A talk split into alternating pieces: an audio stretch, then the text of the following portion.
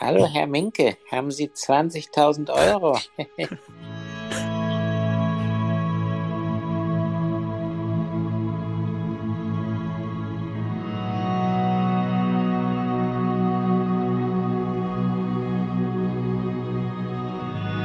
Willkommen bei Verstaubt und Altbacken, dem Podcast über Familie Dr. Kleist von zwei Typen, denen es ein bisschen peinlich ist, einen Podcast über Familie Dr. Kleist zu haben. Ich bin trotzdem Martin Winkel.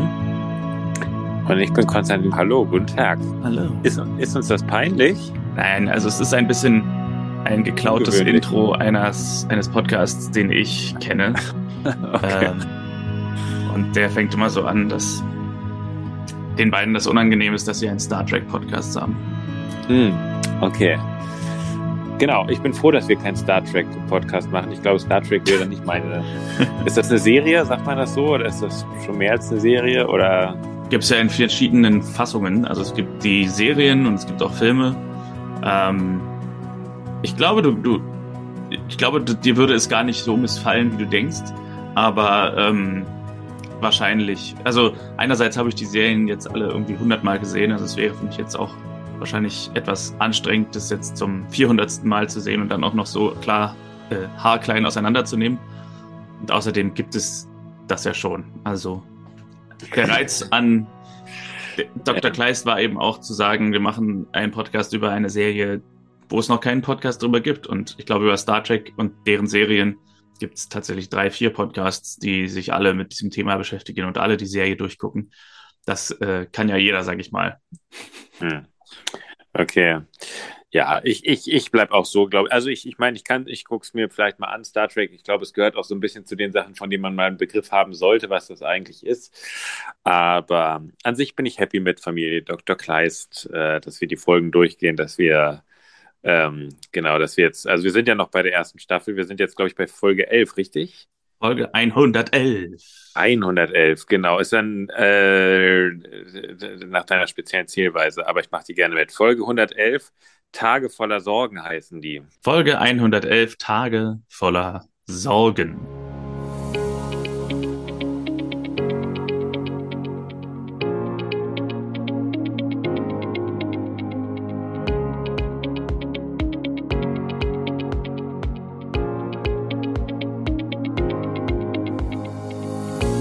Wir beginnen mit Marlene und Christian, wie wir eigentlich viele Folgen beginnen, die in der Praxis sind. Marlene will sich einen Glaszylinder ausleihen für ein Experiment einer Schulklasse und ihre Hand fängt an zu zittern. Und Christian bemerkt das nicht, spricht dann darüber, dass er sich immer noch nicht getraut hat, es den Kindern zu sagen, dass sie zusammen sind und verspricht, es heute Abend zu machen. Äh, Szene 2 ist Klaus in der Apotheke, der die Post geliefert kriegt und Christian kommt dazu. Der Briefträger gibt Christian, wo er ihn sieht, gleich mal seine Post auf der Straße. Und Klaus öffnet einen Brief und unheilvolle Musik setzt ein. Und er nimmt sofort eine Pille. Christian braucht Shampoo für Haarausfall oder gegen Haarausfall für Johannes und sieht diese Pillen bei Klaus stehen und schließt darauf, dass er irgendwas mit dem Magen hat als Christian dann wieder weg ist, sieht sich Klaus im Hinterzimmer den Brief an. Und der Brief ist vom 10.05.1997. Das ist eine Rechnungsbestätigung, eine Buchungsbestätigung für einen Flug nach Honolulu First Class am 2.06.97 für Klaus Kleist und seine Frau. Der Rechnungsbetrag sind 17.300 Mark pro Person, also 34.600 Mark. Und in dem Moment, wo er den Brief geöffnet hat, kriegt er auch gleich einen Drohanruf mit verstellter Stimme, dass das Dokument im Internet auftauchen könnte. Erstmal 97, also ich habe es jetzt nicht genau nachgeguckt, aber 97 ist ja auch noch wirklich die, die, sagen wir mal, alte Zeit des Fliegens, wo wirklich Fliegen noch richtig, richtig teuer war. Also so ein Flug über den Ozean nach Hawaii für 17.300 Mark klingt jetzt erstmal völlig absurd teuer. Aber das war halt wirklich noch so die alte Zeit, wo sowas noch echt teuer war, ne? Okay.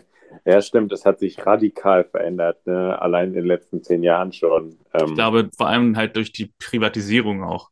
die Privatisierung da sehr viel, also die Privatisierung von Fluglinien oder das Aufkommen privater Fluglinien äh, sehr dafür gesorgt hat, dass die halt äh, ziemlich den Preis runterdrehen.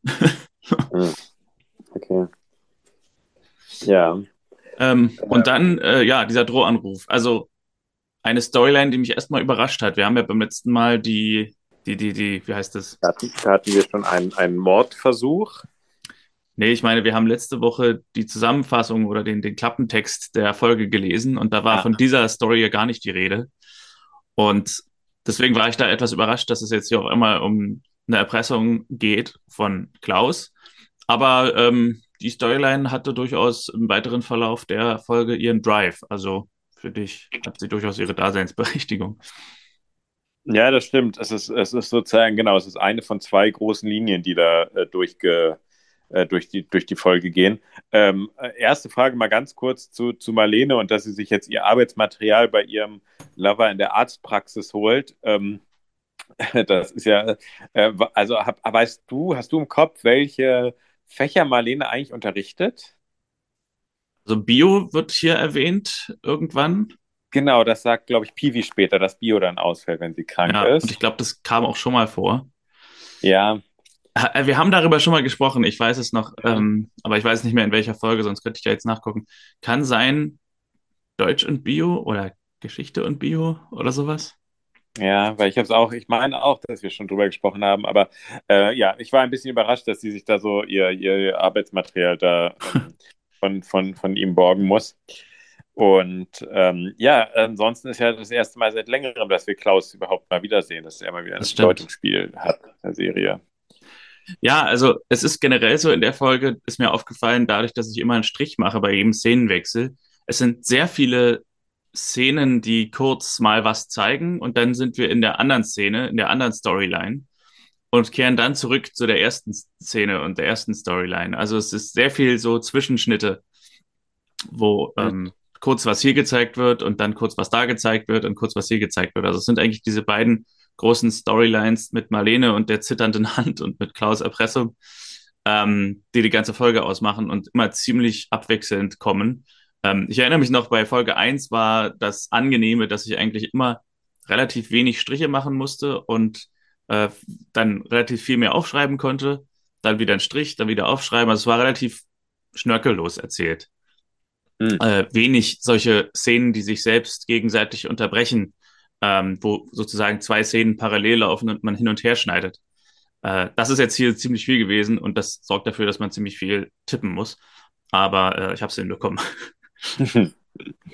Ja, und es sind eigentlich sind es wirklich immer, dreht sich alles, was passiert, um zwei Dinge, oder? Also ja. in dem Fall, wir haben halt wieder das Motiv, wird auch gleich, also ich kann es ja schon mal kurz vorwegnehmen, dass, dass, dass äh, Marlene auch, ähm, oder es kam ja schon so ein kleines bisschen, dass Marlenes Hand zittert, also das wird, das wird auch noch ein Thema sein. Also wir haben es jetzt halt hier, dass sich enorm das Private wieder verknüpft mit dem, mit dem Beruflichen. Ähm, da du ja ein paar Listen führst bezüglich ähm, unserer, unserer Aufnahmen und der Serie. Du könntest auch mal eine äh, äh, Liste machen, wer aus dem privaten Umfeld von Christian ähm, gesundheitlich in großer Gefahr ist ähm, und zum Patienten wird. Weil ich glaube, meine Theorie, das wäre meine Langzeitwette, es sind unterm Strich alle. Ich glaube, dass jede Person, ob das jetzt Inge ist, Johannes, ich weiß gar nicht, ob die äh, da schon jetzt, Inge hatte doch auch neulich was. Ähm, Ah nee, das war eher diese Salmonellengeschichte, ähm, die, die, dann Lisa, auch getroffen was? hat. Ja. Genau, aber ich glaube, dass alle Leute mal in Gefahr geraten und alle mal kurz schwer erkranken, die da, die da sind. Ähm, das klingt und, gut, ja. kurz schwer erkranken. ja, für eine Folge quasi. Und ähm, hier sind sie auf jeden Fall Klaus und Marlene. Lisa und Sarah kommen aus der Schule. Sarah ist ja die Tochter von Erwin Baum, die ab und zu auftaucht und mit Lisa befreundet ist. Und Lisa sieht Christian und Piwi stehen am Auto. Christian holt sie ab und er sagt ihnen, er muss mit ihnen reden. Und Lisa sagt, das wird Zeit. Die Art und Weise, wie Christian hier sagt, ich muss mit euch reden, ist eher so ein, irgendwer ist gestorben oder so. Und Lisa schaltet trotzdem sofort und sagt, ja, das wird ja Zeit, dass du uns das mit Marlene erzählst, sozusagen. Äh, Habe ich irgendwie an der Stelle nicht ganz verstanden. Ja, stimmt. Es war sehr viel ernster als ähm, es war sehr viel ernster als als als, als das passen wir. Also es klingt wirklich nach schlechten Nachrichten, die kommen. Ja, ne? ja. Dann kriegt Klaus wieder einen Anruf und ich habe hier geschrieben die Anruferin, weil ich dachte, es wäre eine Frauenstimme die ganze Zeit.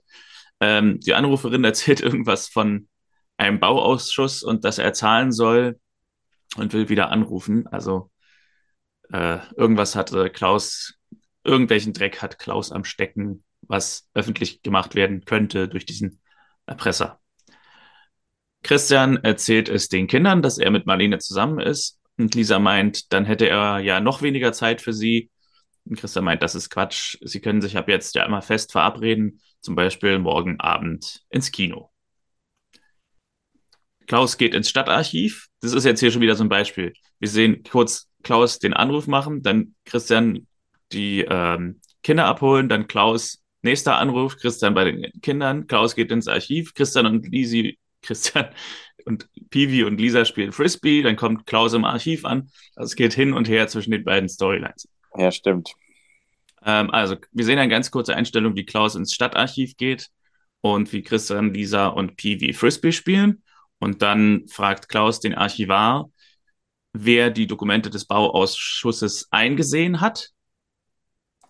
Und parallel dazu kommt Familie Kleist nach Hause. Inge und Johannes begrüßen sie. Alle sind froh, dass Christian keine Geheimnisse mehr macht. Äh, und Inge und Johannes haben hier eine ganz interessante Einheitlichkeit, nämlich indem sie sich über die anderen so ein bisschen lustig machen. Ähm, also Christian sagt sowas wie, ich habe einen ganz tollen Sohn und Johannes sagt, kenne ich den? Und er sagt, ich habe auch eine ganz tolle Tochter. Und Inge steigt total mit ein und sagt, warum versteckst du die Kinder vor uns? es ist halt, also ich, ich, mochte die Szene irgendwie auch ganz gerne. Also dieses, dieses Snacken, das machen sie ab und zu mal ähm, eigentlich klassischerweise eher zum Ende der Folgen. Aber hier ähm, ja, erkennt man vielleicht dann auch, dass, dass Inge und Johannes noch mehr irgendwie zusammenwachsen, was ja in der letzten Folge schon ein großes Thema war. Das habe ich auch gedacht bei der Szene, ja. Mhm. Und dann sind wir wieder im Archiv und der Einzige, der Akteneinsicht wollte, war der Bürgermeister Erwin Baum. Im Treppenhaus trifft Klaus dann auch auf Erwin Baum und Erwin fragt ihn, na, schon entschieden? Und es wird angedeutet, dass er irgendwas mit der Erpressung zu tun haben könnte. Aber nein, er meint, ob Klaus als sein Gegner bei den Kommunalwahlen antreten will. Und Klaus hat es noch nicht entschieden. Und Erwin würde sich als, Erwin würde sich über ihn als Gegner freuen, meint er. Ja, weil Eisenach einen Bürgermeister verdient hat, der sich nicht die Butter vom Brot nehmen lässt. Was Genau. auch immer damit gemeint ist. Ja, der sich nicht das Wasser abgraben lässt. Ja. Genau. Äh, Im Klassenzimmer bereitet Marlene das Experiment vor und dann zittert ihre Hand wieder und sie lässt den Glaszylinder fallen. Christian kommt dazu, hat es nicht gesehen und schenkt ihr Blumen und lädt sie ein zum Essen und außerdem erzählt er, dass, der, dass er der Familie alles erzählt hat. Und dann sind wir auch sofort bei den Essen, bei dem Essen bei Kleists und Piwi fragt, ob sie nun du oder sie zu Marlene sagen sollen. Und wie so oft endet die Szene mit einem Handyanruf bei Christian. Klaus hat starke Magenschmerzen und Christian muss los. Ja, die, die Serie würde komplett anders verlaufen, wenn Christian kein Handy hätte. Also eine Serie, die schon sozusagen 10, 15 Jahre vorher in der Form gar nicht zu denken wäre. Kurze Frage, weil ich hatte diese Überschneidung ja nicht, aber wir hatten ja auch beide Mitschülerinnen, die dann so, wo dann die Eltern Lehrer waren und so. Hast du mal so diesen Konflikt gehabt mit, äh, das ist ja für Kinder meistens sehr komisch, äh, irgendwie so, so das Elternteil irgendwie kennt dann Lehrer privat und wie man damit umgeht oder so. Hattest du das mal? Nee. Ich hatte mal ähm, indirekt mit sowas zu tun, weil wir hatten eine Mitschülerin, die kannte einen unserer Musiklehrer aus dem, aus ihrer Gemeinde irgendwie. Und das war halt Sebastian. So, das kam über, ihr überhaupt nicht über die Lippen, den irgendwie Herr irgendwas zu nennen. Aber sie kannte halt sozusagen erst die Person und dann den Lehrer.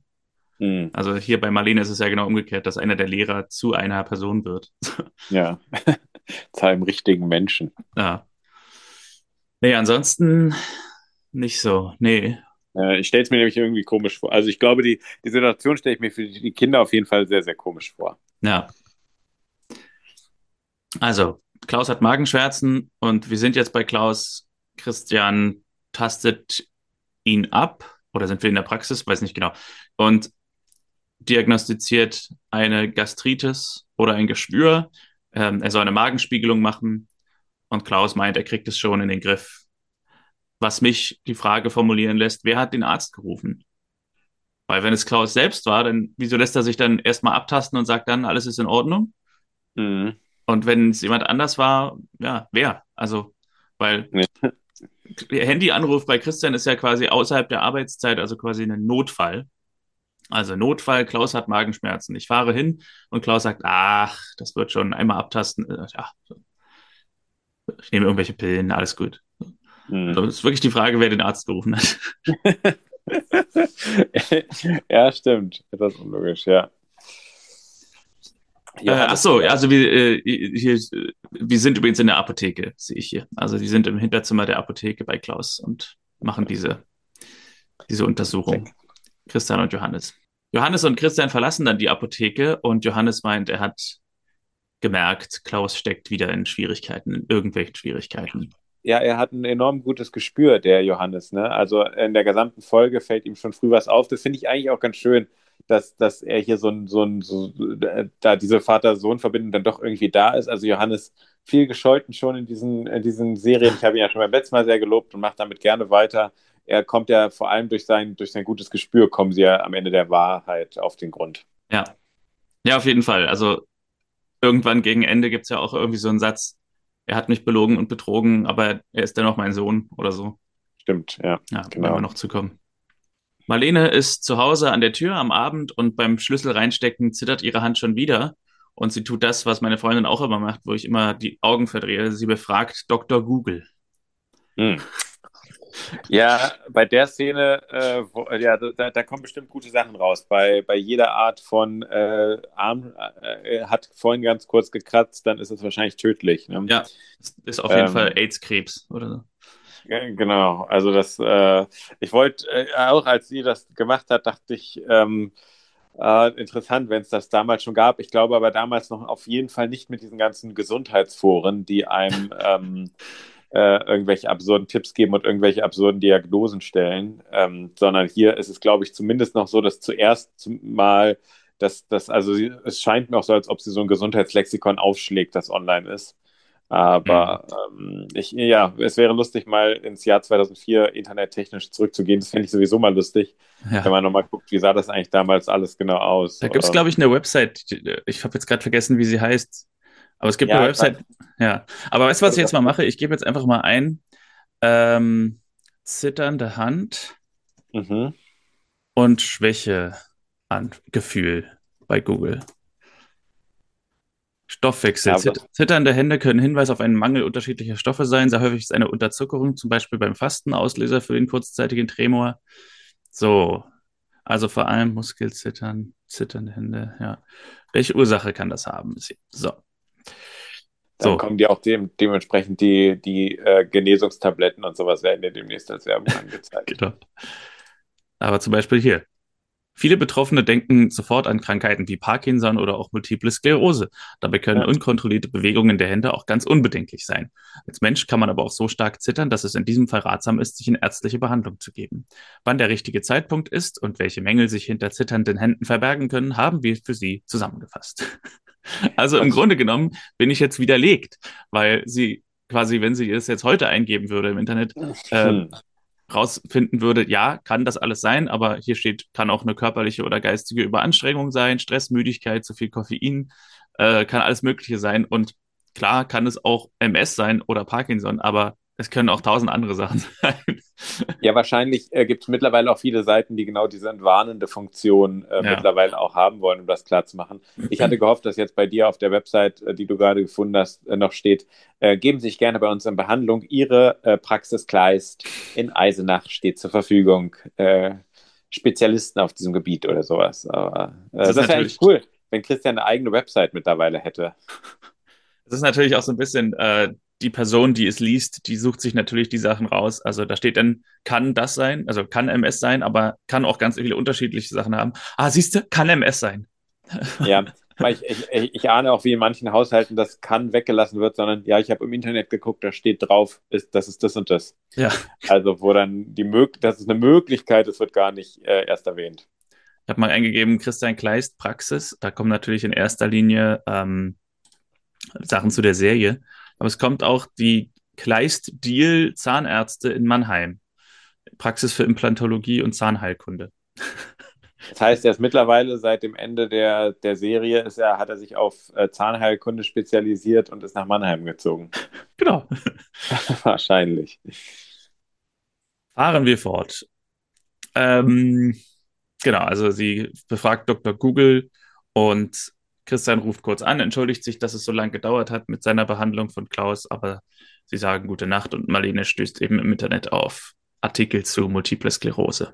Inge und Johannes treffen sich im Haus der ähm, Kleists und Johannes ist ein bisschen nachdenklich und Inge fragt ihn, ob die Sache mit Klaus ihn beschäftigt. Und hier ist dieser Satz, den ich eben schon angesprochen habe. Johannes sagt, Klaus hat mich so oft belogen und betrogen, aber ich mache mir trotzdem Sorgen um ihn. Ja, das, ähm, äh, ja, das, das, ich habe es ja eben schon gesagt, sozusagen, da erfüllt er auch nicht nur sozusagen, nicht nur, dass er ein gutes Gespür hat, sondern auch, dass man wirklich merkt, Sonst sind die auch wirklich äh, in, in Ablehnung zueinander. Ich glaube, die erste Folge war doch sogar so, dass Johannes nicht mit rein wollte in die mhm. Apotheke und so. Und hier, ohne dass man so richtig weiß, ähm, hat sich jetzt halt sehr stark geändert. Und dazwischen war ja auch noch diese Sache mit der Wiese, die Klaus verkaufen wollte. Stimmt, und genau. so. Also es sind ja im Grunde noch mehr Dinge passiert seitdem. Ja, stimmt. Marlene lässt sich untersuchen in einer kurzen Szene im Krankenhaus in einem Kernspintomographen, glaube ich.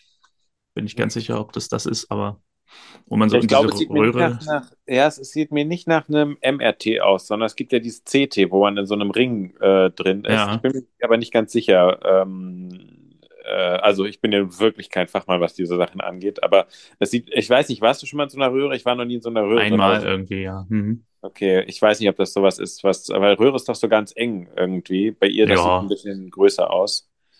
Ähm, ja, aber äh, bin ich wirklich kein Fachmann. Johannes ist an der Apotheke oder in der Apotheke und schickt die Rezeptionistin weg und sagt zu Klaus, der Laden bleibt zu, bis er weiß, was los ist. Und Klaus entgegnet, du kannst mir nicht helfen, erzählt ihm dann, dass er seine Raten für den Porsche nicht zahlen kann und 20.000 Euro braucht.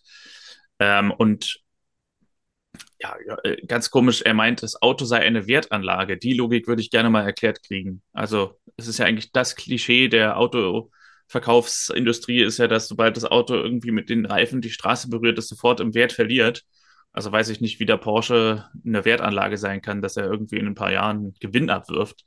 Ähm, ja. ja, ich glaube, diese, diese alten Autos, diese Oldtimer-Sachen und sowas, alles, was so irgendwann gewinnt, glaube ich, wieder enorm an Wert. Ähm, Aber dieses Auto haben wir ja schon gesehen, das ist ja kein Oldtimer. Also, es wäre jetzt so ähnlich, wie wenn ich mir so eine Yu-Gi-Oh! Karte kaufe und sage, vielleicht ist es ja irgendwann mal ein Sammlerstück. So. Aber das ist ja. halt weit, weit weg. Ja, ist auf jeden Fall sehr weit weg. Aber mittlerweile ist ja auch so, dass Pokémon-Karten und sowas werden ja mittlerweile auch sehr hoch gehandelt. Also auch dreistellig und sowas kriegst du ja dafür. Aber so nicht alle sondern einige ausgewählt. Nee, nicht alle, aber sie sind, glaube ich, generell ganz hoch im Kurs. Aber auch da ist das wieder so ein, so ein gefährliches Halbwissen, was ich habe. Ja, äh, es ist auf jeden Fall sehr unglaubwürdig, was, was, was Klaus da sagt. Ne? Also, äh, also ich habe es noch nie gehört, dass jemand sich ein Auto als Wertanlage kauft. Okay, das, ja, das weiß ich nicht genau. Wie auch immer, Johannes hat den Verdacht, dass es nicht wirklich um das Auto geht. Aber Klaus blockt ab, hat ihn nicht um Hilfe gebeten und Johannes geht und Klaus kriegt wieder einen Drohanruf. Übermorgen soll er 20.000 Euro aufbringen und Christian kommt mittlerweile in die Apotheke und hört Teile des Gesprächs mit. Also natürlich nur Klaus, Klaus Sens Antworten und fragt nach, aber Klaus sagt, ein Freund von ihm sei in irgendwas reingeraten. Und der, ich glaube, den Satz habe ich mir nicht aufgeschrieben, aber Christians Aussage ist sowas wie, man kann da nur wieder rauskommen, wenn man dazu steht, was man getan hat. Genau, und dann äh, sagt äh, Klaus sowas, was das so ein bisschen relativiert, sagt irgendwie so, ja, oft ist das so. so was das klingt, ach ja, oft ist auch die Lüge eigentlich der richtige Weg. Ähm. Eigentlich auch witzig, eine ne, ne witzige Reaktion auf Christians äh, andauernde Kalenderblattweisheiten, so. Also, wenn, wenn er immer seine, seine Sprüche vom Stapel lässt und so, dass einfach mal eine andere Figur sagt, ja, das ist schon manchmal so, stimmt, oder? Ja, genau, wenn man es halt gerade braucht oder wenn als Tipp für die anderen äh, gibt man es gerne, aber selber, ja, äh, passt man situativ an. Genau, aber ja, es ist auf jeden Fall, behält Klaus noch ähm, äh, so, versucht die Sache noch geheim zu halten. Ja. Christian kommt zurück in die Praxis, möchte, dass Nina einen Termin für Klaus Magenspiegelung macht und möchte mit Marlene sprechen. Aber sie ist nicht da, denn sie ist in einem Arzttermin im Krankenhaus in der Neurologie. Also er versucht sie anzurufen in der Schule und die Sekretärin sagt ihm das. Und Marlene bekommt die Erkenntnisse der Untersuchung. Der Arzt hat eine Läsion auf einem Röntgenbild gesehen, die MS sein könnte. Aber sie wollen es nochmal genauer untersuchen durch eine, durch eine Untersuchung des Nervenwassers und dann liegen die Ergebnisse in drei Tagen vor und dann weiß man es genau. Der Arzt wird gespielt von Gernot Endemann. Eine weitere schwierige Arztrolle, die finde ich auch gut gespielt ist hier. Bin ja durch dich sensibilisiert, was die Arztrollen bedeuten. Ähm, äh, fandst du denn bislang, dass Christian dem so gerecht geworden ist? Aber er hatte äh, nicht so viele von diesen Diagnosesituationen bislang, oder? Ja, und Christian ist ja auch so ein bisschen ein Sonderfall, weil er ja der Arzt ist, der die Emotionen zeigen kann oder zeigen darf als Figur. Also da ist es schwieriger, so einen Arzt zu spielen wie hier, der einfach nur, dessen ganze Text, dessen ganze Szenen sind im Grunde nur Diagnosen und, und die Präsentation dergleichen. Also die Hauptfigur der Serie hat dann natürlich mehr Möglichkeit, in die Tiefe zu gehen. Und da ist es dann auch okay, wenn er mal irgendwie ein bisschen emotional ist bei einer Diagnose. Also so, aber so diese ganz trockene Diagnose abzuliefern, wenn es halt wirklich nur darum geht, dass jemand eine Diagnose kriegt, dann ist ja sozusagen diese Gefühlslosigkeit genau das, was das Gefühl auslöst. Das ist dieses Unbehagen von wegen, ich kriege jetzt ja einfach so eine Diagnose, dass ich Leukämie habe oder so. Hm. Ja, okay. Ja, stimmt. Ja, ja, klar, Christian ist, ähm, ich glaube, es kommt später auch noch sehr viel öfter dazu, dass er so ein bisschen in dieser ganz klassischen Arztrolle ist. Hier spielt das Privat jetzt oft noch sehr stark rein, aber ja, ähm, ja bislang haben es die Ärzte gut gemacht. Christian kommt dann auch ins Krankenhaus und findet Marlene dort in einem der Flure, fragt, was los ist. Wir haben einen Szenenwechsel und Marlene hat es ihm erzählt. Also die Beschreibung letzte Woche war nicht ganz zutreffend. Also da war ja, glaube ich, die Rede davon, dass Marlene es verheimlicht. Das war jetzt hier irgendwie so 15 Minuten der Folge. Aber er erzählt es ihm relativ schnell. Und Christian sagt, liebe weiß nicht, was er sagt. Hier steht Liebe in guten und in schlechten Zeiten. Also er weist darauf hin, dass das nichts zur Sache tut, wenn sie krank ist, wenn sie MS haben sollte. Marlene entgegnet, wir hatten aber wenige gute Zeiten und demnächst sei sie ein Pflegefall. Und Christa geht stattdessen alles Mögliche durch, was es auch sein könnte, statt MS. Die Symptome, unter anderem auch Borreliose durch einen Zeckenbiss, der vielleicht unbemerkt gewesen sein könnte. Und da ähm, entsteht auch eines der Bilder, das, glaube ich, der das Intro zur ja. ähm, äh, mitbildet. Ähm, die beiden, ähm, ich, ich, weiß nicht, ob man die Wartburg da im Hintergrund gesehen hat oder ähm, auf jeden Fall sind sie, glaube ich, auf der Wartburg. Ähm, Na, auf jeden Fall so ein Panorama, so ein Naturpanorama, ja. Und genau, Naturpanorama haben sie auf jeden Fall. Und äh, genau, das äh, ja, ich meine, schlimmes, schlimmes Thema natürlich, aber das Setting ist an sich sehr, sehr schön. Ich würde aber, also gut, Marlene hat wahrscheinlich den Worst Case vor Augen. Aber, also meine Schwester hat auch MS und ist in keiner Weise ein Pflegefall. Also das kann natürlich extrem werden. Aber gut, es gibt mittlerweile auch einige Sachen, wo man das ganz gut hinauszögern kann und man nicht unbedingt sofort irgendwie innerhalb von zwei Tagen dann irgendwie nur noch im Bett liegt. Also nicht, ich glaube sogar, die, dass, dass äh, die Ministerpräsidentin von Rheinland-Pfalz auch an MS ähm, erkrankt ist und ähm, auch für einen Notfall auch immer einen Rollstuhl hat äh, in, in, Situationen, in denen sie gesundheitlich dann angeschlagen ist und der Stress zu sehr äh, zu, also mhm. zu stark ist. Aber ähm, das ist, glaube ich, auch ein gutes Signal oder ein starkes Signal nach draußen immer gewesen, dass es ähm, die Krankheit wirklich nicht das Ende bedeuten muss. Aber ähm, klar, ich glaube, in so einer Situation, gerade wenn man das alles nicht einschätzen kann, Ähm, ich weiß noch nicht genau, wie es 2004 war. Es hat sich seitdem bestimmt äh, auch nochmal ein ganzes Stück entwickelt. Ähm, mhm.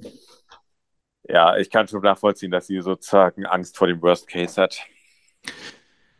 Lisa und Piwi haben nichts von Christian gehört, obwohl sie verabredet waren fürs Kino und gehen dann mit Johannes ins Kino los. Also wieder einmal die Situation, dass Christian aus guten Gründen umschwenkt, was seine Abendplanung angeht, aber die entsprechenden Leute, die er versetzt, nicht anruft. Ja. Also vielleicht hat er ein Handy, was nur eingehende Anrufe möglich macht. das, das, das, kann natürlich sein. Da hat er ein paar, paar Euros mit dem Handy gespart, dachte er sich, wenn er das so Ja, macht. stimmt, genau. Vielleicht hat er keinen ähm. Vertrag, sondern kann nur angerufen werden. Stimmt. Oder er hat das, was es früher ja ganz viel gab, dass man, wenn man telefoniert hat, dann immer so 9 Cent, ähm, also bei mir war das so 9 Cent waren immer da und man hat ja mal seine Karte mit so 15 Euro Guthaben. Ja äh, neu aufgeladen und dann war es auch, gab es doch mal so Sachen, deswegen früher hat man doch viel mehr bei SMS, also das war ja noch, glaube ich, du hast ja relativ spät ein Handy, aber so Handys wurden ja diese ganzen Abkürzungen, MFG oder HDGDL für ja. oder sowas, das war ja alles aus der Not geboren, damit man halt eben nicht diese 140 Zeichen überschreitet, um nicht zwei SMS ja. zahlen zu müssen. Oder dass man Leute auch angerufen hat, in der Hoffnung, dass sie jetzt äh, nicht schaffen, ranzugehen, damit sie aber zurückrufen, weil man selber nur. Anklingeln, ja. Anklingeln, genau. Anklingeln war das Wort, genau. Ja. Ähm, äh, ich weiß, äh, eine Nachbarin, äh, mit der ich zusammen auf die, auf die Schule gegangen bin, auch, also auf der wir dann auch beide waren, wir hatten äh, sogar ein kurzes, ein, ein Anklingelsystem. Am, ich erinnere am, mich, ja. Ähm, ich kann mich nicht ganz genau daran erinnern, aber einmal anklingeln hieß, glaube ich, äh, ich, ich habe morgen vom, bekomme ich von meinen Eltern das Auto oder sowas oder und zweimal anklingeln heißt, kann ich auch danach mit zurücknehmen oder sowas und einmal anklingeln war, ah, okay, du nimmst mich hin, aber zurück muss ich selber, irgendwie sowas. Wir hatten ich erinnere mich noch, wir waren mal in der kleinen Bar hier, wie hieß die noch? Staudenhof. Ja. Und haben irgendwie Fußball geguckt oder so. Und dann hast du ihr geschrieben, eine SMS. Ähm, kann Martin morgen mit zum, zu deiner pa Party kommen oder sowas? Einmal anklingeln für Ja. So. Ah, ja, genau. Genau, solche Systeme also haben wir. Also dann ist quasi nur eine, muss nur einer eine SMS schreiben, die Antwort ist quasi gratis. So. Ja, genau. Eigentlich, äh, ja, das, hat, das haben wir, glaube ich, viel entwickelt. Die meisten SMS habe ich dafür verbraucht, ähm, ihr, weil wir haben uns auch ein Schließfach in der Schule geteilt. Man hatte ja auch zwei Schlüssel, der eine eigentlich als Ersatzschlüssel. Und ähm, meine meisten SMS sind dafür raufgegangen, dass ich ihr mal geschrieben habe: Achtung, ähm, ein Mathebuch, das Biobuch und der, der Sportzweck sind so drin, dass es sofort rausfällt. Also bitte die Hand irgendwie sofort vor Schließfach halten. okay. Ja, aber was ist, das ist verrückt, ne? Selbst wenn man in diese Zeit zurückgeht. Also ich finde immer, man kann ganz schön schnell so in dieses früher Gefühl fallen, wenn man so an die Zeiten denkt, wo man noch mit Tonband oder Videokassetten oder keine Ahnung, analogem Fernsehen und so, wenn man daran denkt, aber man muss gar nicht so weit zurückgehen, weil ich glaube, diese Story mit dem Anklingeln war noch so von 2010 oder so. Also, und das ist jetzt gefühlt nicht Äonen her, sondern das ist eigentlich schon 2010 würde ich schon als die Neuzeit wahrnehmen. Ähm, aber selbst da kann man noch einiges erkennen, wo man sich jetzt doch deutlich verändert hat, wo man heute einfach mal schnell über WhatsApp oder so was schreibt. Absolut, die Kommunikation hat sich schon total verändert. Ähm, ja. Das stimmt. Ich meine, Leute wie du haben mittlerweile auch ein Mobilgerät. Das war vor zehn Jahren auch anders. Ja, ja, vor zehn Jahren hat es, glaube ich, ja, nee, zehn Jahren noch nicht. Ich glaube, 2013 oder 14 habe ich dann eins mir geholt. Ja. Ja, so war das. Genau, und Christian hat eins, aber ähm, kann damit nicht so richtig umgehen anscheinend. Genau. Das Lustige, vielleicht das noch ganz kurz zu der Szene ist, und das finde ich an sich, finde ich das ja ganz gut, ähm, dass sich das mal dreht. Äh, zunächst war ja ähm, äh, Lisa ganz happy mit der Situation da in Eisenach und, und äh, Piwi war der, der das irgendwie alles noch nicht ganz akzeptiert hat. Und dass es jetzt dreht es sich ja so ein bisschen, dass Lisa ja so ein bisschen der ganzen Situation skeptischer gegenübersteht. Und ähm, äh, also es gibt auch später noch die Situation, wo es so ein bisschen um die Krankheit geht und, und Lisa ist sauer und Pibi freut sich einfach nur, dass Unterricht ausfällt ja. und so. Pibi sieht das jetzt sehr viel pragmatischer. Das finde ich ganz cool, dass sozusagen nicht klischeemäßig das eine Kind immer Probleme macht äh, oder ein Problem hat und, und schwierig ist, sondern dass alle nur mal ihre Phasen haben, wo sie schwierig sind. Ja. Oder Stimmt. ja, wo es Konflikte gibt. Christian und Marlene sind in der Praxis, genau. Es könnte auch Borreliose sein. In jedem Fall stehen Christian und sie es durch. Kinder und Johannes sehen im Vorbeifahren Christians Auto und Lisa sagt schnippisch, aha, Marlene Holstein ist also der Notfall, weil Christians Auto vor Marlenes Haus steht. Und natürlich denken sie, dass er die Verabredung vergessen hat oder ignoriert, einfach nur um mit Marlene Zeit zu verbringen. Dass es dafür einen Grund gibt, wissen sie nicht und deswegen sind sie verärgert. Ja, genau, ja, und das äh, kommt jetzt, glaube ich, schon direkt in der nächsten Szene. Ähm, ist das jetzt das Thema, dass das auch so bleiben soll? Kurz vorher haben wir noch kurz die Situation, dass Marlene Christian darum bittet, dass er niemandem was sagt wegen der möglichen MS-Diagnose.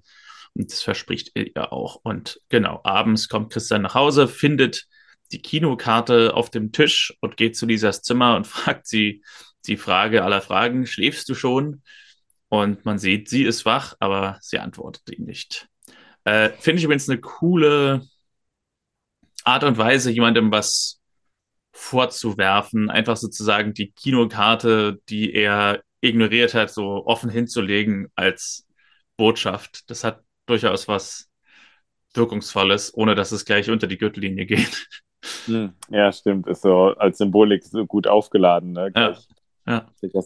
ja, was, was äh, ich überlegt hatte, ist, ähm, äh, was, also mir, mir gefällt ja dieser Konflikt. Ähm, das ist auch eigentlich so eine gute, ähm, äh, also wenn es einen Konflikt gibt, nicht deswegen, weil eine Person sich ähm, blöd verhält, sondern weil Interessen einfach sehr äh, gegeneinander stehen. Also Marlene, ich finde das irgendwie nachvollziehbar. Also ich, ich finde, Christian sollte klar sagen, dass er es den Kindern erzählen muss. Es ist aber auch nachvollziehbar, dass eine Schulleiterin nicht als erstes möchte, dass irgendwie ihre bald eventuell Stiefkinder plus ähm, irgendwie noch Schüler, dass die von ihrer Krankheit als erstes erfahren, bevor das irgendwie alles mal, in, also dass man sozusagen in dieser Wartephase das nicht mehr zu vielen Leuten teilen will, kann ich nachvollziehen. Mhm. Ähm, es kommt aber dadurch, also dieser Konflikt, als, als sie sagte, ja, erzählt es den Kindern nicht, dachte ich, ah, das ist jetzt cool, weil das ist natürlich total blöd, dass er ähm, sagt, ja, ich werde natürlich Zeit für euch haben morgen. Am nächsten Tag ist er nicht da und kann dafür auch keine gute Begründung liefern, ja. äh, weil er es nicht offiziell verkünden darf. So, ähm, diese, der, der Konflikt hat mir ganz gut gefallen. Ich finde, der ist ganz gut ähm, herausgearbeitet. Das stimmt, das sehen wir auch in der nächsten Szene, als am nächsten Morgen Christian sich entschuldigt, dass er nicht da gewesen war und nur so sagt, ja, Marlene hat eine vorübergehende Übelkeit, weil er nicht sagen darf, was sie wirklich hat. Und Piwi fragt dann, dann dafür lässt er uns hängen für eine vorübergehende Übelkeit. So, also, ja. Genau. Es ist auch gleichzeitig gut, dass er nicht lügt im Sinne von, ich war noch bei einer Patientin, was weiß ich, äh, ja. außerhalb der Stadt oder sowas, weil das dann, dann wäre das als reine Lüge ähm, ja äh, rausgekommen. Ähm, das hätten sie ja gewusst. Es wird übrigens später, das wird noch 70 Folgen dauern. Ähm, da, ähm, da wird es eine andere Person geben, nämlich jetzt, die wird diesen Konflikt zwischen sage ich was und sage ich was nicht, äh, wird die perfekt lösen. Ähm, das ist ein guter Live- äh, Hack, okay. den die da mitgibt. Aber das äh, wird noch viele. Das, ich das erinnere dich dann dran. Dann dass, in anderthalb Jahren. Ja, genau. Ähm, und äh, ich bin jetzt schon so halb in die nächste Szene eingestiegen, also bitte habe ich alles gesagt. Aber was noch passiert ist, dass Christian sagt, er will es wieder gut machen und eine Halloween-Party machen später wird das ja auch äh, thematisiert, aber ich finde es halt witzig, dass er immer wieder irgendwie auf diesen Punkt kommt, ja, ich mache dann, komm, äh, alles, ich mach's wieder gut, ich gehe mit euch ins Kino, aber dann die Kinoeinladung sozusagen sausen lässt oder die Verabredung sausen lässt. Also sozusagen die pure Absichtserklärung einer Halloween-Party würde mir jetzt hier an der Stelle, an Piwis Stelle nicht reichen, weil er ja schon ganz oft gesagt hat, er macht irgendwas für sie und dann in dem entscheidenden Moment irgendwie doch das Handy klingelt. Mhm. Ja, sie zieht ihn, also Lisa zieht ihn ja später noch damit auf und genau. passiert ja dann sofort auch wieder was. Ja, er ist an so einem Punkt, wo eigentlich durch Worte nicht mehr so viel ähm, erreichen kann. Da sind sie überraschend, also ist gerade Piwi überraschend nachsichtig. Ja. Klaus fährt mit seinem Porsche über den Rathausplatz und ein silberner BMW hält an, den er beobachtet. Erwin Baum steigt aus, kriegt einen Aktenkoffer gereicht und Klaus murmelt vor sich hin, er muss es sein. Also er vermutet Erwin Baum erpresst ihn. Ich, mich würde mir interessieren, ob der Eisenacher Bürgermeister, der reale Eisenacher Bürgermeister, diese Szene sieht und sagt, wo ist eigentlich mein silberner BMW, wo ein im schwarzen Anzug gekleideter Security mir dann seinen Ak einen Aktenkoffer aus dem Kofferraum holt. Oder ob das einfach so eine ganz, also normale Position ist, wo er ganz normal zur Arbeit fährt. Also das wirkte ja fast wie, keine Ahnung, der, der, der Staatspräsident oder so. Ja, ja, stimmt. Das wirkt schon sehr, sehr wichtig. Ähm, ja. Das, äh, das ist wahr, ja, und vor allem, ähm, ich, äh, äh, ja, jetzt würde ich was dazu sagen, aber das darf ich nicht, weil ich es noch nicht ganz auflösen möchte. Okay. Ähm, äh, in der Schule treffen die Kinder Marlene auf dem Schulhof und Lisa fragt sie, ob sie ihr Leiden schon ausgelebt hat und keine Beschwerden mehr hat. Dabei deutet sie natürlich an, dass diese vorübergehende Übelkeit das Ding ist. Aber Marlene denkt, Christian hat den Kindern alles erzählt und sucht ihn in der Praxis auf, fragt, was er erzählt hat. Und Christian meinte nur, dass er erzählt hat, dass ihr unwohl war. Und erklärt dann aber, er war mit ihnen verabredet und hat das vergessen in der Aufregung. Und Marlene nimmt das persönlich, sagt, ich habe deine Zeit gestohlen, die ihnen, also den Kindern, zusteht. Und sie hat Angst, dass das alles, diese ganze Situation, nur der Anfang ist. Johannes schlägt Klaus vor der Apotheke vor, dass er die 20.000 Euro von ihm kriegt mit einer Bürgschaft bei der Bank. Aber dann muss er ihm sagen, wofür es wirklich ist. Und Klaus fängt an zu erzählen, dass er vor ein paar Jahren einen Fehler gemacht hat und dann kriegt er aber einen Magenanfall und bricht unter Schmerzen zusammen. Und wir sind wieder in der anderen Storyline, denn Marlene möchte das nicht so, meint zu Christian, wir sollten Abstand nehmen, er, sie kann kein Mitleid ertragen und will nicht nur seine Patientin sein. Und Christian formuliert, was er eben tun soll. Er ist eben Arzt und möchte, dass sie den beiden eine Chance gibt. Und dann kommt Nina mit Klaus und Johannes rein, ein Notfall. Marlene geht raus und sie machen eine Ultraschalluntersuchung an Klaus. Sehen nichts Auffälliges, aber das könnte trotzdem ein Geschwür sein. Klaus braucht Ruhe und braucht auch eine Magenspiegelung. Er kommt nicht drum rum. Und beim Jacke anziehen fällt der Brief mit der Rechnung aus der Tasche. Und Johannes sieht ihn, hebt ihn auf und liest ihn. Also diese Rechnung über 34.000 Mark mit dem Flug nach Honolulu äh, von der Firma Sachsen Air, die ich mal gegoogelt habe, die es nicht gibt, was mich auch gewundert hätte. Irgendeine staatliche Fluglinie von Sachsen.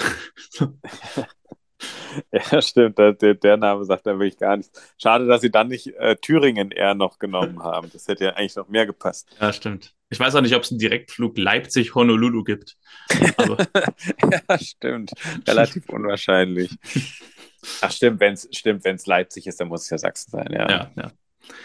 Ähm, hier wird auch noch äh, enthüllt, was ich vorhin auf dem Brief nicht gesehen hatte, dass der komplett bezahlt wurde von der Firma Mehringer.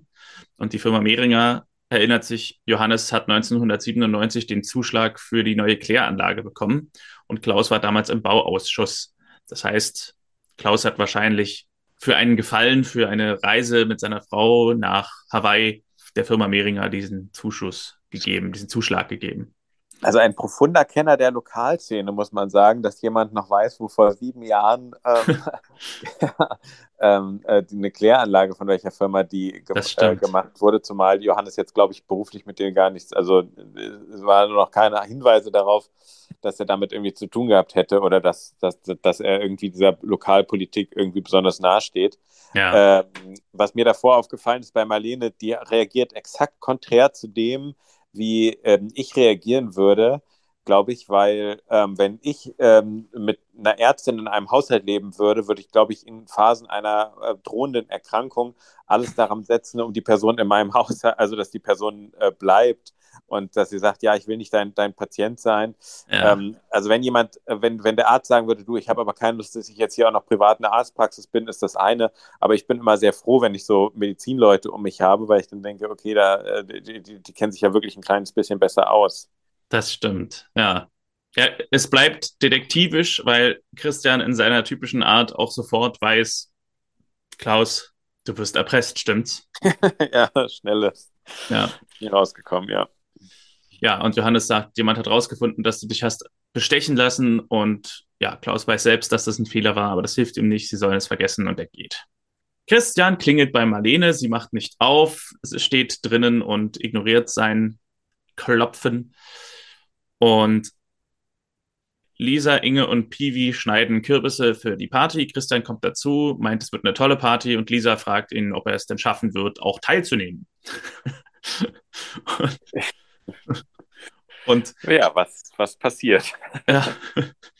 Und er will mithelfen beim Kürbisschneiden. Und da ist mir nicht so ganz eingefallen, wie ich das aufschreiben soll. Also versuche ich das mal aus dem Kopf zu rekapitulieren. Er sagt halt, er will helfen beim Kürbisschneiden. Und Piwi sagt ihm, ja, da muss noch einer, einer der Kürbisse einen Mund kriegen, wenn es geht, einen Lachenden. Also so nach dem Motto, wir brauchen jetzt hier ein bisschen gute Stimmung. So. ja, das, ähm, ja, ja, das, das sollte so eine gewisse Doppeldeutigkeit äh, ja. haben. Ne? War, ähm, äh, äh, ja, äh, ich habe nur bei der Szene gedacht, äh, ach, wie gut, dass ich da aus den Zeiten jetzt raus bin und noch nicht in den Zeiten drin bin, wo ich irgendwie äh, mit Kindern wieder Kürbisse ausschneide. Wir haben das nie gemacht mit den Kürbissen bei mir. Also. Ja, ich kann mich jetzt auch nicht so groß daran erinnern, aber das ist irgendwie bestimmt so Kindergartenaktivität oder irgendwie mm. sowas oder in der Schulzeit. Ja. Irgendwie, ähm, nee, bei, also an sich bei uns zu Hause war auch nur ähm, Flasche auf äh, und dann äh, Gluck, Gluck, Gluck.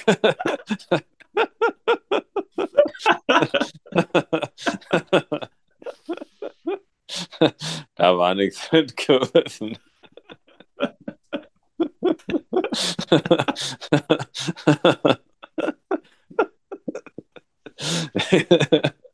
okay. Ja, tut mir leid. Aber der lachende Mund kam dann trotzdem. Exakt, genau. Marlene, die sich ja entschieden hat, Christian nicht länger zur Last zu fallen mit ihrem gesundheitlichen Zustand, hat zu Hause einen Anfall, sieht schlecht und verliert das Gleichgewicht. Was tut sie also, Konstantin? Sie ruft den Doktor. Sie ruft Christian an. ja, das ist schon sehr eigenartig. Also generell finde ich es in der Serie lustig, dass immer wieder Figuren sich nicht helfen lassen wollen. Aber sowohl Marlene, die sich von Christian nicht helfen lassen will, weil sie ihm nicht zur Last fallen will, als auch Klaus, der sich von Johannes nicht helfen lassen will, haben später einfach aus dem Nichts diesen Moment, wo sie sagen, ihr müsst mir helfen. ja, und bei ihr ist es ja auch wirklich perfekt so aus der Situation. Das ist eigentlich so mit das Erste, was sie ihm im Krankenhaus zu sagen scheint. Das ist ja gleich die nächste Szene. Ähm, äh, ich möchte, dass du gehst. ja, stimmt. ja. Ja. Also das ist wirklich ein so schneller Wechsel. Ähm, bei uns gab es mal einen Schiedsrichter, der bekannt dafür war, dass er öfter Spieler zu sich heranzitiert hat um dann zu ihm zu sagen, dass sie ihm fernbleiben sollen. Ähm, äh, kommen Sie her, kommen Sie her, gehen Sie weg, gehen Sie weg, bleiben Sie, bleiben Sie weg. Ähm, und ähm, da, so ein bisschen hat mich das daran erinnert an Marlene, die, also jemanden anzurufen und dann zu sagen, ich möchte, dass du gehst. Ähm, ja, da, da könnte sie durchaus ihm eher eine SMS schicken und sagen, komm doch mal später vorbei, wir müssen was besprechen. Ja. Christian bekommt ja gerade den Kinofilm von dieser erzählt, den er verpasst hat, aber genau beim Satz, der Film geht dann am Ende so aus, klingelt dann sein Handy und er sagt den Christian-typischen Satz, Kleist? Was? Ich komme sofort. ja, stimmt. Und ein ganz cooler schauspielerischer Moment war hier von Marie Seiser, als Christian geht äh, scheint sie den Kürbis zu ermorden. Also das, der Messerschnitt wird etwas äh, rustikaler danach, nachdem sie den Kürbis bearbeitet. Oh, okay, da, da muss ich gleich nochmal äh, drauf achten. Lustig wäre es, wenn Christian eine Mailbox äh, macht, einfach wo er nur drauf sagt, äh, äh, was? Ich komme sofort. Das wäre bei mir dann so eine Mailbox. Hier ist Martin. Nee, brauche ich morgen nicht. Alles klar, ciao. ja, ja, genau. Das kannst du doch auch einrichten, eine äh, so jobtypische Mailbox. Das Irritierende wäre danach nur dieser Piepton. Ja, stimmt. Ja.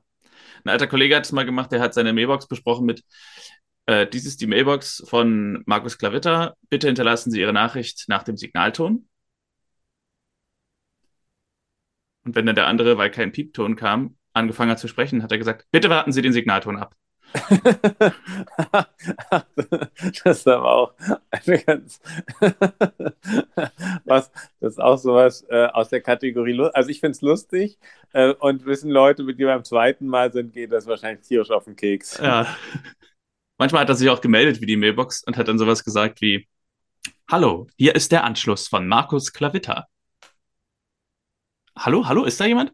Ja, ich habe doch gesagt, hier ist der Anschluss von Markus Klavitter. ja, es gibt auch öfter, dass Leute einfach so ähm, wirklich das machen, dass sie dann so, äh, Streter, guten Tag. Ja. Ja, ist aber nur die Mailbox. Sagt ja, ja, einfach genau. die Mailbox. So. Ja. Also.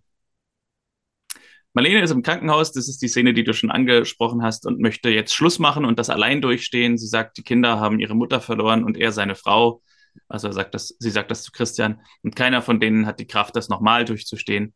Und mir ist hier vor allem aufgefallen, dass es offenbar ein Set gibt für Krankenhauszimmer. Denn es ist dasselbe Zimmer wie neulich Carina mit der Malaria, die in dem Krankenhaus war, und auch wie Jan neulich, äh, der angeschossene Polizist, ähm, besucht wurde von mhm. Remanka. Es ist drei Krankenhauszimmer-Szenen und dreimal das, dasselbe Set.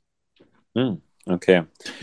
ähm, ja, ich finde äh, bei, bei Marlene, dass, dass sie hier so ein bisschen zu sehr, zu übergriffig ist. Also der Familie dann zu sagen, nee, lass gut sein, die haben genug durchgemacht. Ich finde, dass äh, wenn sie jetzt durcheinander ist, äh, alles, alles in Ordnung, will ich, nicht, will ich sie nicht dafür verurteilen, aber ähm, äh, sozusagen, ähm, das, das ist schon eher Christians Aufgabe an sich, das so selber zu beurteilen, ob das jetzt zu viel wird oder nicht.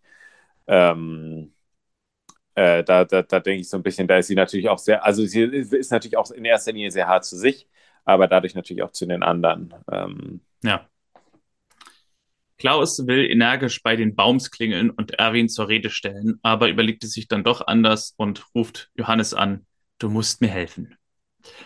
Ja, und das kommt da äh, wieder zum Auto. Ich weiß nicht, ob das jetzt dein, dein Dahlmann wird, das, dann will ich es nicht vorwegnehmen, wahrscheinlich nicht. Ähm, aber mir hat die Konstruktion sehr gut gefallen, ähm, dass er sagt, so, Moment der Wahrheit, der Moment der Wahrheit und dann ja. äh, äh, äh, nach einer Sekunde, also eigentlich äh, passt es ja ganz gut, weil er dann auch in Tränen sich auflöst, sondern ist es ja sozusagen die Wahrheit, dass er sich dann schwach zeigt, aber mm. Ähm, äh, äh, sozusagen, er kommt da wirklich mit energischem Schritt in Richtung der Klingel und dann traut er sich dann doch gar nicht. ja, so ging es mir neulich auf der Hertha-Mitgliederversammlung. Da bin ich energischen Schrittes nach vorne gegangen, so ich muss was sagen und dann war aber vor mir noch jemand äh, kurz seinen Satz am Beenden. Und während ich dann gewartet habe, merkte ich dann erst so, oh shit, jetzt stehe ich hier vorne vor 1500 Leuten und muss was sagen. So. Aber der Moment hinzugehen und wäre das Mikro sofort frei gewesen, wäre wahrscheinlich so total selbstbewusst gewesen. Aber dann einfach der Moment des Wartens hat mich dann total nervös machen lassen, äh, gemacht. Und hat es aber geklappt? Oder? Es hat geklappt, ja. Okay, ja. Ja, wie wir wissen, ein falscher Held hat keine Angst und ein echter Held hat Angst, aber überwindet sie. So ist es. Das habe ich auch gesagt bei der Hertha-Versammlung. Genau. und dann bist du gegangen. Gar keine Frage, sondern.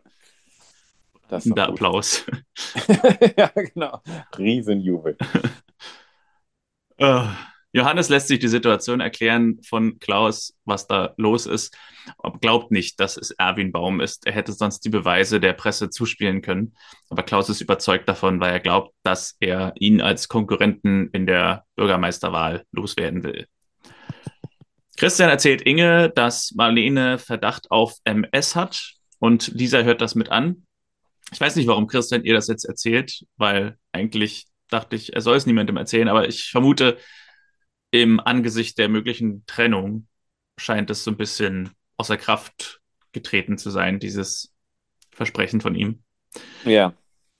Erzählt jedenfalls auch von der möglichen Trennung, weil Marlene ihn nicht zur Last fallen will und Lisa hat es, wie gesagt, mit angehört, geht zu Piwi, weckt ihn und sagt, sie müssen noch mal los, sie haben einen Fehler gemacht. Und sie gehen zum Krankenhauszimmer und bringen Marlene einen leuchtenden Halloween-Kürbis. Und die Kinder entschuldigen sich, erkundigen sich, wie es ihr geht. Ähm, sie meint, sie hat momentan keine Schmerzen, nur Herzschmerz und ruft dann Christian an, dass die Kinder hier sind, damit er sich keine Sorgen macht. Christian kommt und sagt ihr, bitte schick mich nie wieder weg. Und Marlene antwortet, was seid ihr nur für eine Familie? ja, vom, vom, vom, vom Drehbuchtext her klingt das total abwertend. Ja, beide Sätze eigentlich. Also, bitte schick mich nie wieder weg, klingt ja so wie, wag es nicht, so mich nochmal wegzuschicken. Mm, ja. So, das will ich von dir nie wieder hören. Und Marlene eben dieses, was seid ihr nur für eine Familie? Ja. Ja, der, der, der lässigste in der ganzen Situation. Also ich hätte an, an Marlenes Stelle ja gedacht, was für ein ähm, äh, billiger Move von Christian, hier die Kinder herzuschicken. Ja. Also sozusagen sofort zu schicken im Sinne von, ja, für uns ist das alles doch gar kein Problem und äh, wir überraschen dich nachts und sowas. ähm, ich hätte den Kindern das nicht abgenommen, dass Christian das nicht mit ihnen abgesprochen hat. Und ähm, äh, der, der lässigste aber, und das fällt mir generell öfter bei Peewee auf, ist, dass der so eine ganz entspannte, auch wieder der mit seiner Cappy da ähm, rumläuft und dann sagt sie ja, ja, ähm, ich, ich will euch nicht genug durcheinander bringen und wir, wer dann sagt, ja, das ist doch eh bei uns normal, dass ja. das alles ein bisschen durcheinander ist. Irgendwie, das wirkt, manchmal haben wir ja Kinder sowas sehr Lässiges und das hat er. Also das finde ich ganz cool. Der lässigste für mich ist auf jeden Fall der Hotel, äh Quatsch, äh, Krankenhausrezeptionist, der mitten in der Nacht zwei Kinder mit einem Halloween-Kürbis einfach mal auf die Station gehen lässt. Aber gut. Ja, das, das, das stimmt. Das ähm, etwas, etwas verwunderlich, äh, wie sie da reinkommen, das ist wahr. Es ist übrigens witzig, dass äh, in einer Serie, die in Eisenach spielt, dem Ursprungsort von Luther, naja, nicht dem Ursprungsort, aber ein, ein oder? Ist es nicht irgendwie? Dem, dem Wirkort. Einem, einem Wirkort. entscheidenden Ort, wo Martin Luther sein Leben gewirkt hat. Genau. Komplizierter kann man es nicht formulieren. ja, also er hat ja die Bibel übersetzt auf der, auf der Wartburg, ne? Das ist ja, glaube ich, das. Ähm, er hat sich doch auf ja. der Wartburg, wurde er doch versteckt und da hat er sich dieses Projektes angenommen, genau. So, und er hat ja auch wesentliche Reformen in Gang gebracht, weshalb ja der 31.10. in vielen Bundesländern oder in einigen Bundesländern ein Feiertag ist namens Reformationstag. Und das in einer Serie, die in dieser Gegend spielt, am 31.10. nicht vom Reformationstag die Rede ist, sondern von Halloween, ist schon etwas lustig, finde ich. Ja, stimmt. Stimmt. Das, äh, das wäre lustig, wär also besser gewesen. Also es hätte gut gepasst, wenn sie jetzt hier die lokalen Gegebenheiten irgendwie auch noch mit eingebunden hätten. Ja. Ähm, es hätte auch, wäre auch lustig gewesen, wenn Lisa und Piwi gesagt hätten, gibt Süßes, sonst gibt Saures, wäre, als sie danach zum Krankenhaus auftauchen. das wäre auch nochmal unpassend gewesen. Aber. Es gibt halt auch nicht so wirklich irgendwelche Rituale beim Reformationstag. Ne? Also man könnte jetzt nicht sagen, wir gehen mit, wir gehen mit einem Reformationstagskürbis äh, zum zu, zum Krankenhaus oder so. Ja, stimmt. Das, äh, ja, das war. Aber wir schweifen ab. Ähm, Johannes und Klaus sind vor dem Rathaus, fangen Erwin Baum ab und wollen den Verdacht äußern, dass Erwin Baum hinter der Erpressung steckt. Aber in dem Moment, wo Klaus es gerade aussprechen will, kriegt er einen Anruf von der verstellten Stimme. Also bricht Klaus ab und sagt, er hat einen Termin. Und Erwin kommentiert, dass Klaus wohl mal ein paar Tage Urlaub an der Nordsee machen sollte. Und der Anrufer sagt, das Geld, die 20.000 Euro, soll Klaus unter einem bestimmten Sitz im Kino der 16 Uhr Vorstellung verstecken, legt auf und Klaus wird wieder ohnmächtig.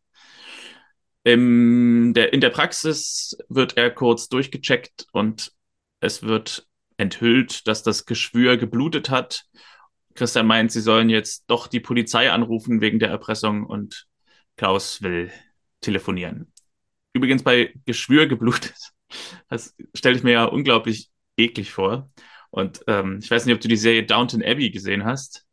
Nein. Das ist so eine britische Adelsserie, so Anfang des 20. Jahrhunderts spätes. Da gibt es so eine Szene, die wirklich in ihrer Drast, ist das Substantiv von drastisch? Mm, oh, äh, in ihrer äh, Drasthaftigkeit? Warte mal, das. Ja, drastisch. Oh, gute Frage. Substantiv, drastisch, drastik vielleicht? Drastik, ja. Hm.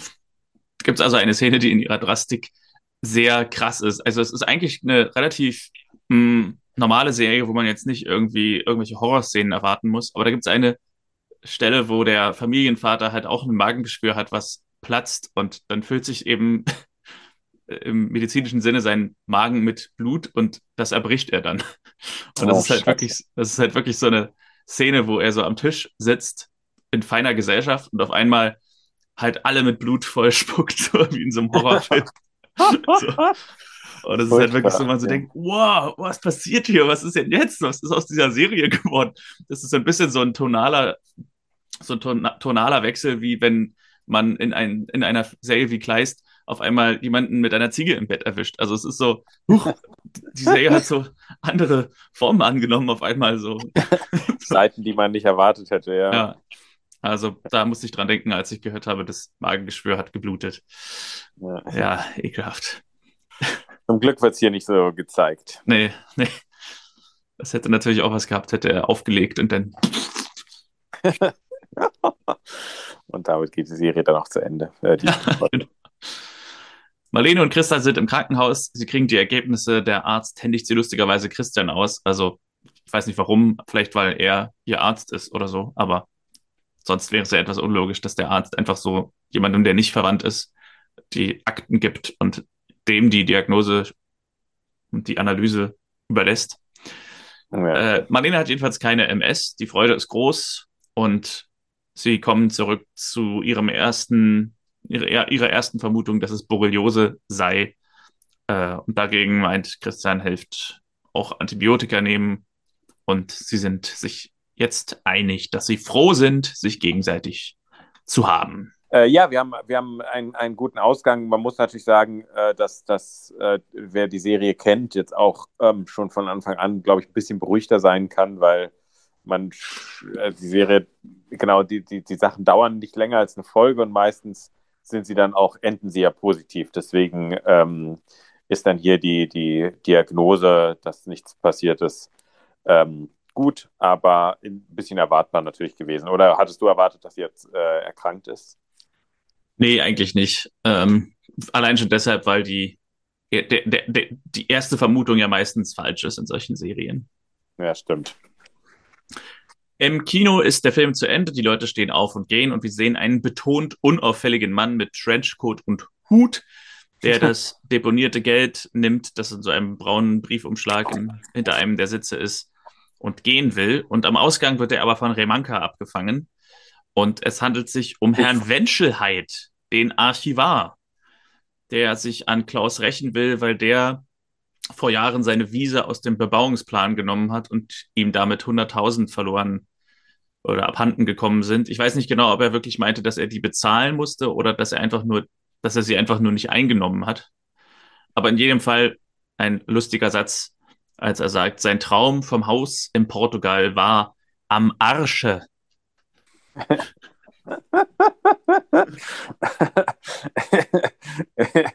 ja, äh, hattest du denn damit gerechnet, äh, dass er, also hattest du überhaupt, hättest du einen Tipp abgegeben, mit wer, wer es dann ist, sozusagen? Also ich, ich habe lustigerweise in der Szene, wo eben enthüllt wird, dass es nicht Erwin Baum ist, ähm, habe ich gedacht, krass, also ist jetzt echt schwer zu sagen, wer es ist. Vor allem ist es in solchen Serien ja immer so ein bisschen so, es ist ja letztlich immer eine Figur, die man kennt. Es wäre ja mhm. jetzt völlig komisch, wenn, wenn es irgendwie heißt, wer ist denn jetzt der geheime Mann, der die ganze Zeit über nicht enthüllt wird? Ah, es ist diese vollkommen fremde Person, die wir in den letzten zwei Minuten der Folge jetzt zum ersten Mal sehen. Es ist ja eigentlich immer jemand, den man im Laufe der Folge gesehen hat. Und wenn man so durchgegangen ist, hat man eigentlich keine gefunden, die passt so richtig. Also, keine mhm. Ahnung, es würde nicht passen, wenn es einer aus der Familie wäre. Es kann, die, die, die ganzen anderen Figuren haben mit Klaus scheinbar gar nichts zu tun. Und der Archivar hat dann aber Sinn gemacht für mich, weil, äh, weil er eben Zugriff hat auf diese Akten und auch seine eigenen Zugriffe auf die Akten verschleiern kann dadurch. Und, äh, und gut, wir haben halt sein Motiv nicht gesehen. Aber wir sehen ihn relativ früh in der Folge, äh, weil Klaus direkt als erstes zu ihm geht und sich nach, dem, nach den Akten erkundigt und wer da Einsicht gehabt hat. Und, äh, und deswegen hat es für mich total Sinn ergeben. Also. Genau, bei mir ist es auch daran, glaube ich, innerlich ähm, äh, hat es daran gehakt, dass mir das Motiv auch fehlte, dass es einfach gar keinen Grund gibt. Ähm, wenn man es jetzt im Nachhinein das Motiv auch kennt, ähm, auch die Kamera bleibt ja noch ein bisschen länger in ihm. Er sagt ja dann so, alles klar, ich habe mal in die Akte geguckt, ähm, schönen Dank Ihnen. Und dann sagt er, ja, schönen Dank, tschüss. Ja, stimmt. Die Kamera bleibt ja. noch ein bisschen länger auf ihm und so. Da hätte man schon denken können, irgendwas hat er damit zu tun. Das stimmt, die Kameraeinstellung war auffällig, ja. Und äh, ja, äh, wie er an die Rechnung gekommen ist, über 34.000 Euro oder was es war, wollten sie noch wissen. Und seine Frau arbeitet bei Mehringer in der Buchhaltung, sagt er. Und so kam er an die Rechnung ran. Und Remanka sagt, das können Sie ja dann alles ausführlich auf der Wache erzählen. Sie führen ihn ab. Und Klaus meint, der Bürgermeister hat dann wohl keinen Gegenkandidaten bei der nächsten Wahl, weil diese Geschichte dann öffentlich wird mit ihm und der Beteiligung am Bauausschuss. Äh, aber Johannes sieht auch was Gutes da drin. Er sagt, du kannst deinen Magen auskurieren. Eine interessante Situation hier mit dieser, ähm, also Johannes und Klaus führen ja quasi fast das Verhör schon hier. Also sie fragen ihn halt, ja, wie hast du denn das gemacht und wie hast du denn das gemacht? Und er erzählt bereitwillig alles. Und die Polizei steht direkt daneben und Remarka sagt, ja, also, können Sie ja dann ausführlich nochmal erzählen. Kann man das verwenden, wenn da jetzt Polizisten stehen, die ihn schon festgenommen haben und er plaudert da irgendwie vor sich hin?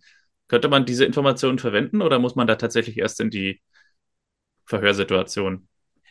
Also ähm, das äh, Problem daran wäre, deswegen ist diese Aussage auch enorm heikel, dass ähm, sie an Anwesenheit der Polizisten getätigt wird und der natürlich zuerst belehrt werden muss, dass er Recht, dass auch das Recht hat zu schweigen.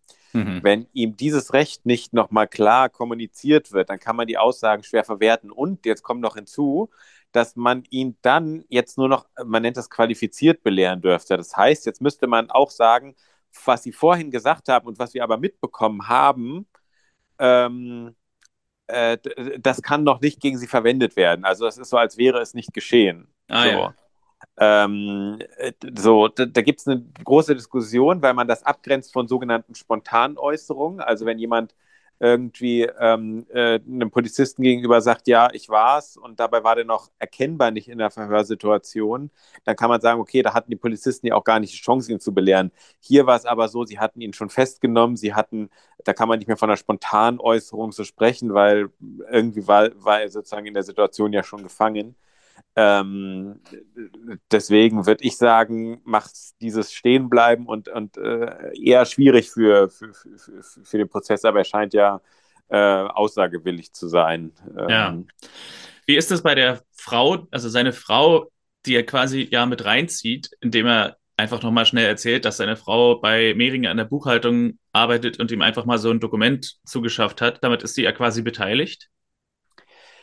Genau, also ähm, was sicherlich sowieso arbeitsrechtlich wird es ein Problem, dass sie interner nach draußen gegeben hat, aber rein strafrechtlich gesehen, wenn sie davon wusste, dann hat sie sich der Beihilfe zu einer Erpressung ähm, auf jeden Fall erstmal hinreichend verdächtig gemacht, wahrscheinlich strafbar gemacht. Und ähm, äh, angenommen, er hätte sie jetzt irgendwie getäuscht und gesagt, ich brauche dieses und jenes Dokument einfach nur so und sie hätte davon gar nichts gewusst, zu was er das äh, nutzen will, dann, dann wäre sie, dann ist es nur diese unerlaubte Weitergabe von Daten. Ja.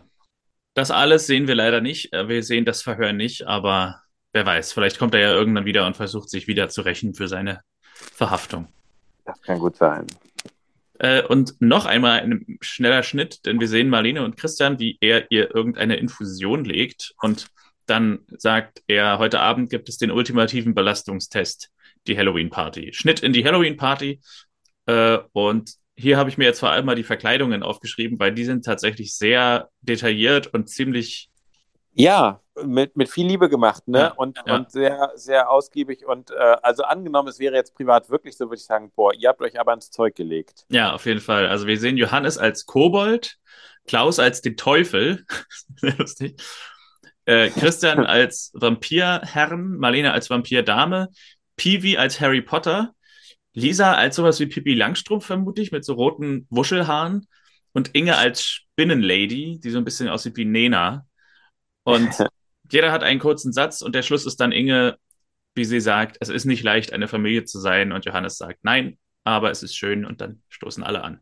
Aber die Outfits hier, die waren auf jeden Fall super. Also ich glaube, da haben alle, auch mit dem Make-up und so, mit Sicherheit Stunden in der Maske verbracht und mhm. in der mhm. Garderobe. Und ähm, dann für so eine 30-sekündige Szene alle schnell an einen Tisch.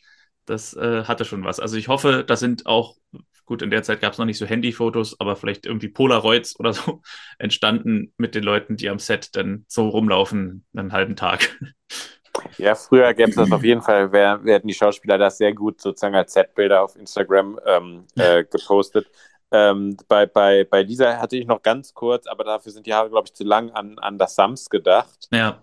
Ähm, aber ich glaube, das ist Quatsch, da passt das äh, deine Assoziation besser. Aber ja, also fand ich auch, war ein unerwartetes Highlight, dass das noch so, ja. ähm, äh, dass das so kam. Ja, und das war's.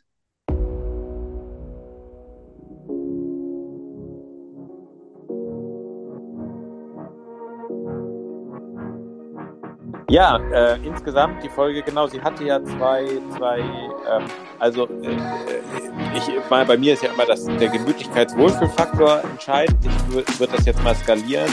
Von 1 bis 10 würde ich jetzt mal sagen, ist das vielleicht so eine 5 gewesen.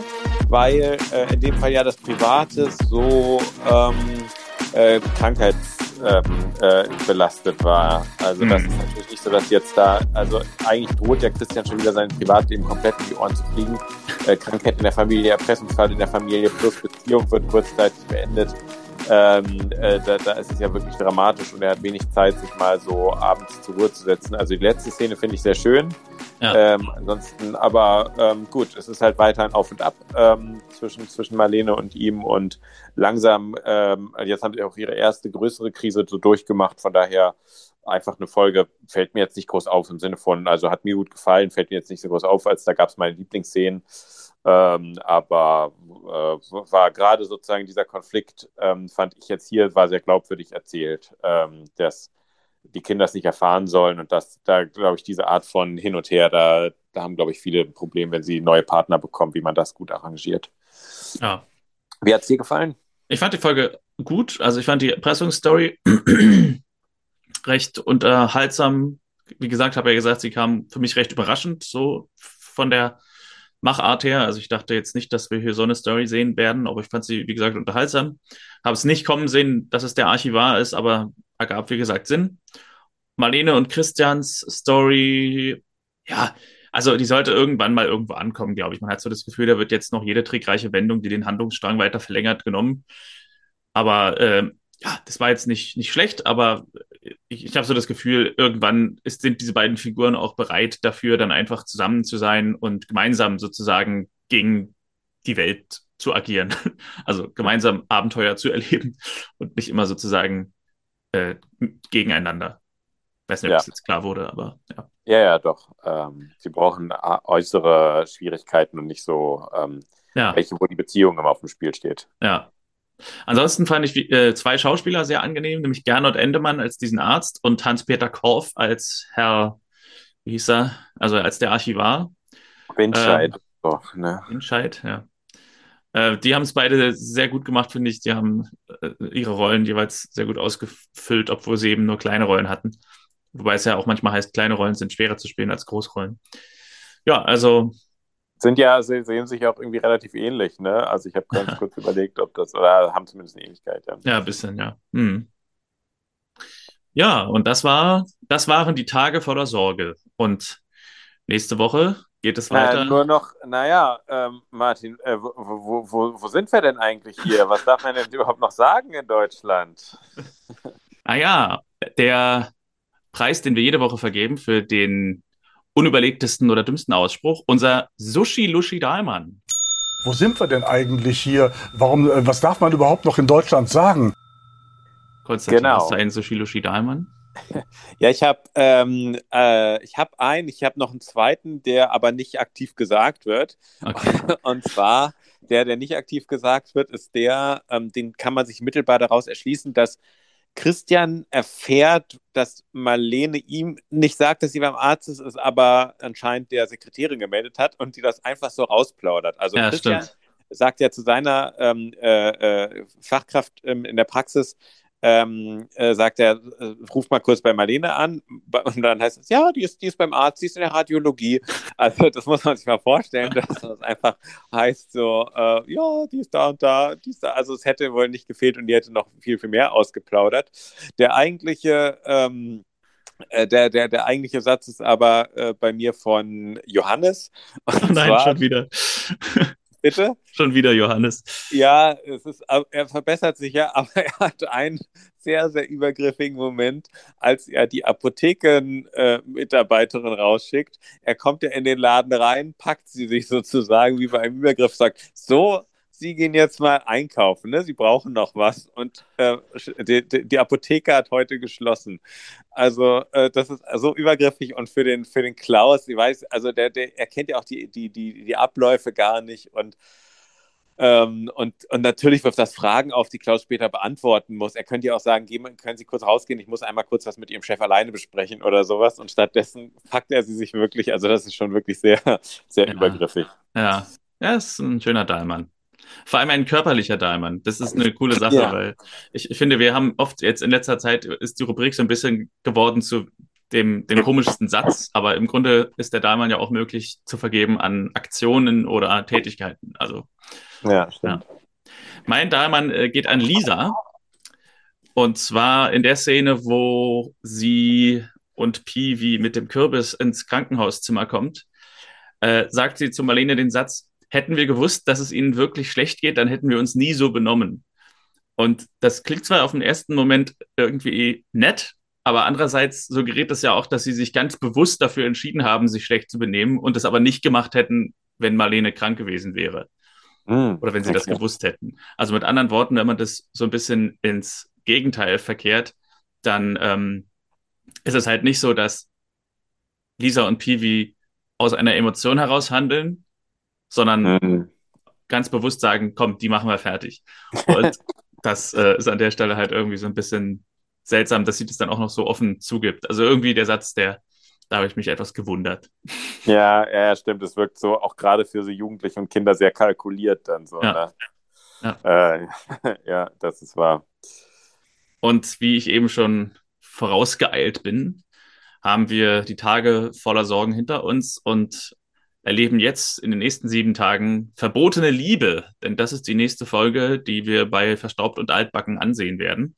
Verbotene Liebe, eine FSK 6 Folge. Aber Konstantin, du wirst feststellen, dass äh, der Titel und die Folgenbeschreibung nicht ganz übereinstimmen, denn die Inhaltsbeschreibung zur Episode Verbotene Liebe lautet wie folgt. Während einer Schulfeier auf der Wartburg bricht ein Schüler hinter der Bühne zusammen. Christian diagnostiziert eine Meningitis. Um die Ausbreitung der Krankheit in der Schule zu vermeiden, beschließt Marlene, die Schule auf eigene Verantwortung zu schließen. Also Oha. weder Verbote noch Liebe in dieser Inhaltsbeschreibung. Wir sind mal gespannt, was es damit auf sich hat. Was damit passiert. Ja, ich sehe ja immer dieses äh, Vorschaubild bei der, auf der Plattform, äh, auf der ich äh, die Folgen gucke. Und ich habe den Verdacht, dass es irgendwas mit einer Freundin von Marlene zu tun hat. Das ist der Tipp, den ich ähm, reingebe. Aber interessant, äh, Schulschließungen schon so präventiv ist ja eigentlich erst äh, 16 Jahre später dann ein Thema geworden durch die Pandemie. Aber. Ähm, hier hat Marlene es schon so gemacht. Okay, wir, wir sind gespannt, was kommt, Marc. So ist es. Und bis dahin würde ich sagen, bleiben wir weiterhin gesund. Wir haben weder MS noch Borreliose noch Meningitis. Da sind wir auch ganz froh drüber. Und damit Keine es so bleibt. Voller Zweifel, hoffe ich. Ja. Und damit es so bleibt, hören wir immer um der guten Gesundheit willen den Podcast Verstaubt und Altbacken, der jede Woche mit einer weiteren Folge veröffentlicht wird. Nächste Woche mit verbotener Liebe. Bis dahin würde ich sagen, Konstantin, dir gehört das letzte Wort. Vielen Dank. Äh, groß äh, muss ich jetzt auch nichts erzählen. Ich wünsche auch eine schöne Woche, alles Gute und bis zur nächsten Folge. Ciao, ciao.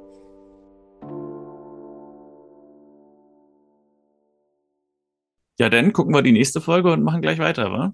Genau, das, äh, das ist dann um 16 Uhr dran.